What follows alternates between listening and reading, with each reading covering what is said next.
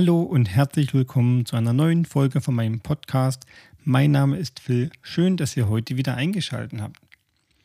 Vor ein paar Monaten haben mich verschiedene Leute schon mal gefragt, hey, wie habt ihr das damals eigentlich gemacht, so ein Haus zu kaufen? Wie funktioniert sowas eigentlich? Und genau darüber möchte ich heute mit euch sprechen. Es kann sein, dass ihr da schon voll die Profis seid. Die, diese Folge, die richtet sich jetzt hauptsächlich an die Leute, die überlegen, sowas zu machen oder gerade mitten im Prozess drin stehen oder die es einfach irgendwie interessiert. Alle Tipps und Hinweise, die ich gebe, sind natürlich auf meiner Erfahrung gegründet und stellen keinen Masterplan dar, wie sowas zu funktionieren hat. Auch ich weiß nicht alles. Ich möchte lediglich von meinen Erfahrungen berichten. Genau. Also, wenn ihr in der glücklichen Lage seid, dass ihr vielleicht die Möglichkeit habt, ein Haus, Grundstück, Garten oder was auch immer kaufen zu können, dann ähm, ist das natürlich eine sehr, sehr glückliche Lage, die nicht jeder Mensch hat und das sollte man bei sowas auch immer mit bedenken. Genau. Zunächst äh, sucht man sich natürlich ein Haus aus. Es gibt ganz viele ähm, Immobilienplattformen und am besten ist es natürlich, wenn man wirklich ernsthaft sucht, dass man sich bei verschiedenen Immobilienmaklern einfach kurz vorstellt und sagt, hier, bitte nehmt mich in euren E-Mail-Verteiler auf. Ich hätte gern die neuesten Angebote als erstes.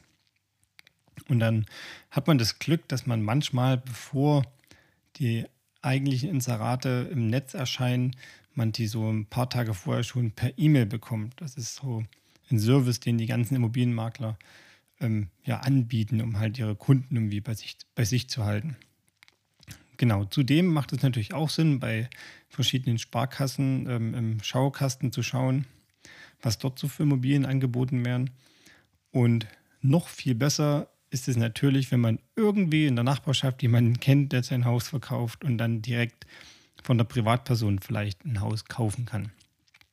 Wenn das natürlich alles nicht gegeben ist, dann gibt es auch noch eine weitere Möglichkeit über diverse Plattformen wie eBay Kleinanzeigen, ähm, zum Beispiel eine Anzeige zu schalten, äh, junge Familie oder junges Paar oder wer auch immer äh, sucht ein Haus, äh, bitte bietet mir was an. Ich habe die Erfahrung gemacht, dass äh, da durchaus Leute ihre Häuser anbieten, weil sie eben keinen Bock haben, dass die, der ganze Kaufprozess über einen Makler ähm, abgewickelt wird. Es gibt auch viele Leute, die dort ihre Häuser privat einfach inserieren, um zu schauen, hey, was kann man für so ein Grundstück überhaupt aufrufen. Es ist auf jeden Fall ähm, spannend zu sehen, was da manchmal so angeboten wird. Da hat man dann irgendwie äh, ein Haus gefunden, ist natürlich immer die Frage, wie finanziert man das, wie bezahlt man das überhaupt. Und da kann ich nur empfehlen, dass man ähm, sich, bevor man zu irgendeiner Bank geht, um sich dort ein Angebot einzuholen, dass man versucht, ähm, zu einer Art Finanzierungs- oder Finanzberatung zu gehen. In unserer Stadt hatten wir das Glück, dass da eine Niederlassung von Dr. Klein ähm, war und immer noch ist. Und da kann man einfach hingehen und man sagt, hey, hier, ich möchte gerne ein Haus kaufen. Dann macht man sich da komplett nackt. Heißt, man legt alles an Kosten, an Einnahmen, an Ausgaben auf den Tisch, die man so hat. Und dann wird er quasi erstmal komplett durchleuchtet. Und dann kann ein äh, der Berater oder die Beraterin dann relativ schnell sagen, in welchem preislichen Rahmen man sich überhaupt eine Immobilie zum Beispiel anschauen kann. Und für mich war das damals total wichtig, weil ich genau äh, wusste, was geht nach oben hin und was äh, geht nach unten hin. Ja, und natürlich ist so eine Finanzierung auch immer von dem Objekt abhängig. Also am besten geht man schon mit einer konkreten Idee, mit einem Exposé von einem Haus dorthin. Dann hat man da wahrscheinlich den besten Benefit bei so einer Beratung, weil einfach ähm, verschiedene Faktoren auch bei der Finanzierung mit äh, hineinspielen. Zum Beispiel, ähm, wenn es ein Mehrfamilienhaus ist, dann ist natürlich noch Platz für eine Vermietung da. Dann kann man den Kredit quasi teilweise ähm, günstiger auswählen, weil man ja mit dem Erwerb dieses, dieser Immobilie wiederum den Kredit abschreiben kann oder abbezahlen kann. Des Weiteren gibt es natürlich auch noch andere Faktoren, wie zum Beispiel der Bauzustand von dem Gebäude und was weiß ich noch alles. Ja, ebenfalls macht es am meisten Sinn, man geht mit so einem konkreten Gedanken und auch einem konkreten Vorhaben hin, dann hat man die, die beste und hat man die Möglichkeit, am besten beraten zu werden, was den Erwerb einer Immobilie angeht. Und dieser ganze Prozess vom ich interessiere mich jetzt für ein Haus oder Garten oder was auch immer, bis man das dann gekauft hat, das kann auch einfach mal eine ganze Zeit lang gehen, weil ähm, man muss, zunächst hat man ja gar keine Ahnung davon, man hat keine Ahnung, wie finanziert man sowas, wie funktioniert das überhaupt, geschweige denn, wie schaue ich mir denn überhaupt so ein Haus an oder wie funktioniert so eine Besichtigung. Und dann muss man einfach anfangen, einfach anfangen, Häuser anzugucken, einfach an, anfangen zu schauen, ähm, was gefällt mir, was gefällt mir nicht. Und die Erfahrungen, die man da sammelt, die sind alle total wichtig, weil man dadurch irgendwann äh, in die Position kommt, dass man einfach eine Entscheidung auch treffen kann für so eine enorme, ich sag mal, lebensbelastende Ausgabe. Wir haben unwahrscheinlich viele Häuser angeschaut, von Häusern, die komplett renoviert werden mussten, bis hin zu Häusern, die in einem super Zustand waren, Häuser, die extrem teuer waren, Häuser, die günstig waren, aber einfach irgendwo nicht richtig äh, funktioniert haben, weil äh, die Einfahrt zum Beispiel über das Nachbargrundstück ging und so weiter.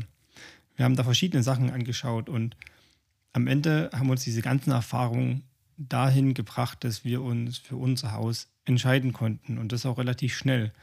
In der heutigen Zeit muss man leider sagen, ähm, gibt es viel zu viele Interessenten für Häuser und viel zu wenig äh, Immobilien. Ja.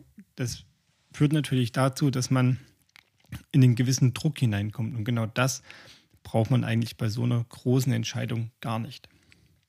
Deshalb empfehle ich zunächst zu einer Finanzierungsberatung gehen mit einem konkreten Vorhaben, da einfach mal abchecken, abchecken zu lassen, was ist möglich und äh, wie könnte eine mögliche Finanzierung aussehen.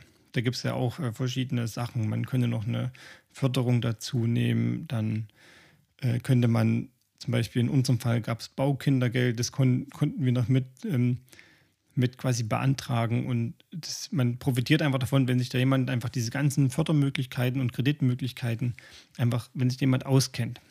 Zudem, ähm, was die Beratung natürlich auch macht, ist, dass äh, man bei verschiedenen Banken anfragt, zu welchen Konditionen die einen finanzieren würden. Bedeutet also, man bekommt bei so einem Termin äh, gleich die Antwort von vier verschiedenen Banken, zu welchen Konditionen die einen überhaupt finanzieren würden. Und das macht natürlich viel einfacher, als wenn man jetzt zu jeder Bank einzeln hingeht und guckt, was da möglich ist. Aus Erfahrung heraus, äh, wenn man zum Beispiel, wie ich damals in der Probezeit ist, äh, hauen ganz viele Banken schon den Riegel vor und sagen, hier, das ist uns viel zu heiß. Aber wiederum andere Banken, für die ist das kein Problem. Und das weiß natürlich so eine Beraterin. Genau, wenn man das äh, alles ausgecheckt hat, dann sollte man sich die Immobilie anschauen. Immer schön freundlich sein, nicht äh, demotiviert sein, wenn da 200 Leute auf einmal die ganze, äh, das ganze Haus anschauen. Weil ganz oft ist es so, dass von den 200 Leuten vielleicht nur drei Leute übrig, übrig bleiben, die wirklich Interesse haben, das Haus zu kaufen. Und am Ende gibt es nur einen, der vielleicht auch wirklich das Geld dafür hat. Also davon darf man sich auf jeden Fall nicht täuschen lassen. Wenn man so eine Immobilie dann anschaut, ist es äh, wichtig, zunächst herauszufinden, ist das mein Stil, gefällt mir das? Und aber am allerwichtigsten, finde ich, ist, dass man sich die Bausubstanz anschaut. Wenn man davon keine Ahnung hat, dann empfiehlt es sich, irgendjemanden mitzunehmen, der Bauingenieur ist, Architekt ist oder vielleicht einfach einen Gutachter ähm, zu organisieren. Das sind Sachen, die sind extrem wichtig, weil wenn ein Haus einfach äh, eine gewisse Bausubstanz nicht oder wenn bei einem Haus eine gewisse Bausubstanz nicht mehr vorhanden ist, dann kann das schnell zu einer riesen Kostenfalle werden. Wenn man zum Beispiel beim Besichtigen denkt, jawohl, das Dach, das funktioniert ja alles noch, und dann aber nach einem Jahr feststellt, dass der Holzwurm einfach wichtige Tragelemente zerfressen hat und die einfach getauscht werden müssen, dann kann das schnell richtig, richtig teuer werden. Und natürlich äh, braucht man, wenn man jetzt neu in ein Haus zieht, oftmals äh, Renovierungskosten und die Bank möchte das auch sehr, sehr genau abgeschätzt haben. Also wie viel Geld ist noch notwendig, um das Haus bewohnbar zu machen, zum Beispiel. Und mit einem Gutachter oder jemand, der einfach vom Fach ist, da kann man das, die Summe viel, viel besser einschätzen und abschätzen. Wenn ihr euch dann das Haus angeschaut habt und euch das total gut gefällt und auch alles passt, dann muss man natürlich noch schauen, ja, meistens hat man das Pech und es gibt einen Immobilienmakler, der nach meiner Erfahrung immer gar nicht so sehr viel von dem Haus weiß, aber trotzdem irgendwie mit dem Boot sitzt und auch Geld dafür bekommt.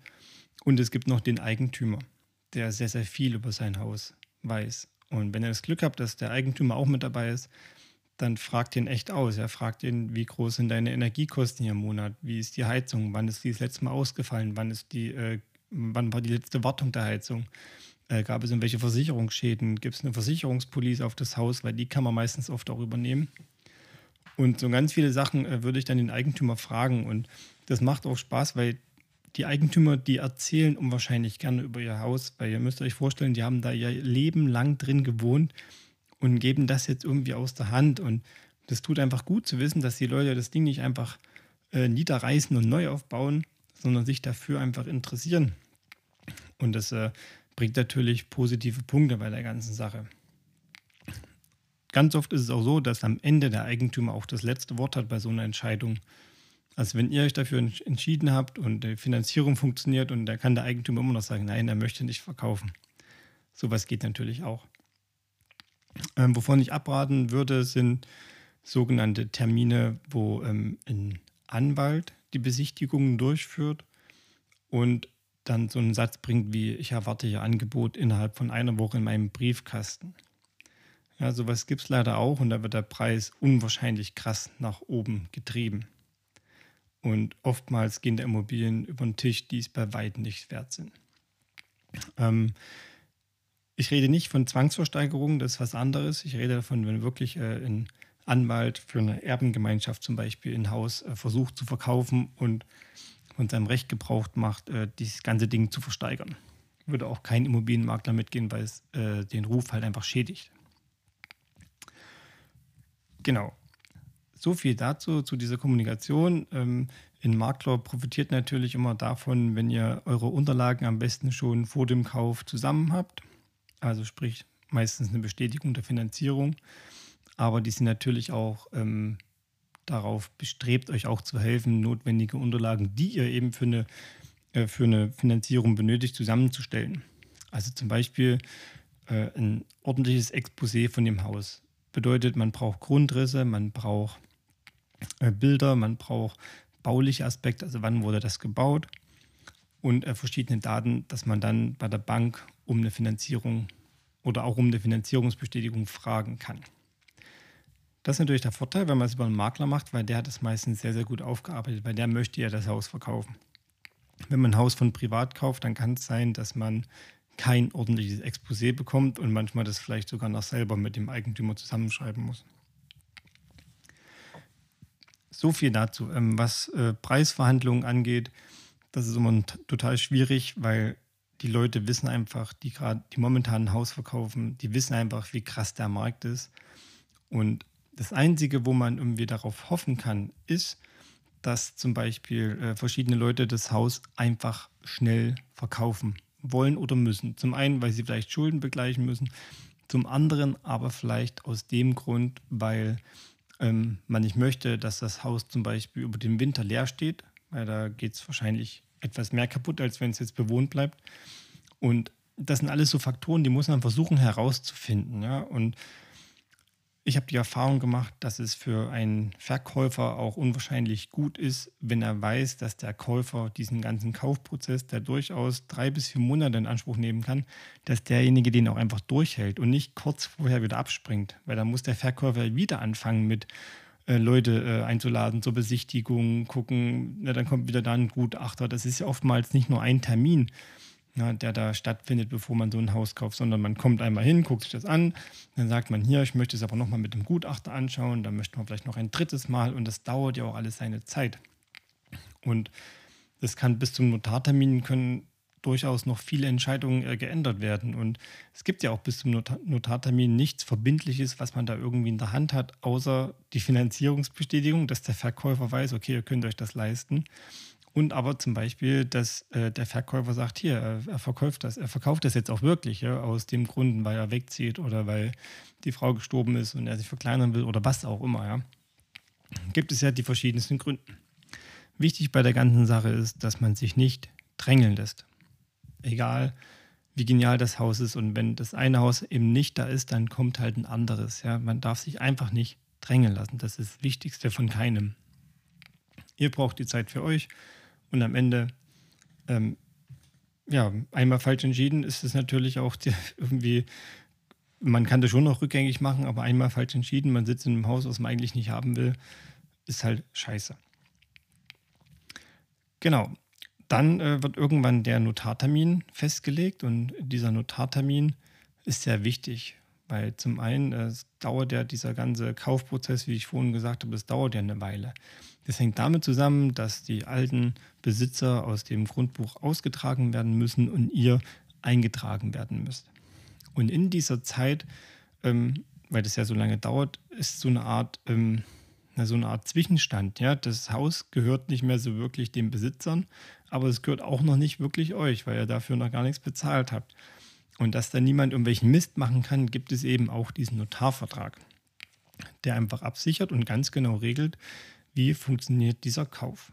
Also man trifft sich da dann mit dem Notar, da sitzen dann die Eigentümer und ihr als zukünftiger Eigentümer am Tisch. Und dann wird so ein Vertrag vorgelesen, wie ja, dass ihr das kaufen wollt und dass ihr euch auch verpflichtet, das äh, in Anführungszeichen zu kaufen und dass die äh, Verkäufer das auch verkaufen wollen und auch verkaufen werden. Und in dem Notarvertrag werden verschiedene Sachen äh, festgelegt, sogenannte, ähm, äh, wie heißt das gleich nochmal?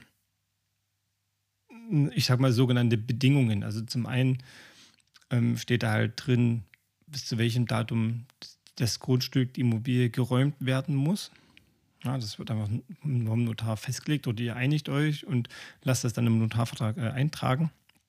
Dann wird zum anderen ähm, festgelegt, dass ihr zum Beispiel die Grundschuld auslösen müsst bei der in der Bank, dass ähm, der Grundbuch, äh, dass es quasi geändert wird und erst wenn alle Bedingungen erfüllt sind, erst dann wird das Haus bezahlt.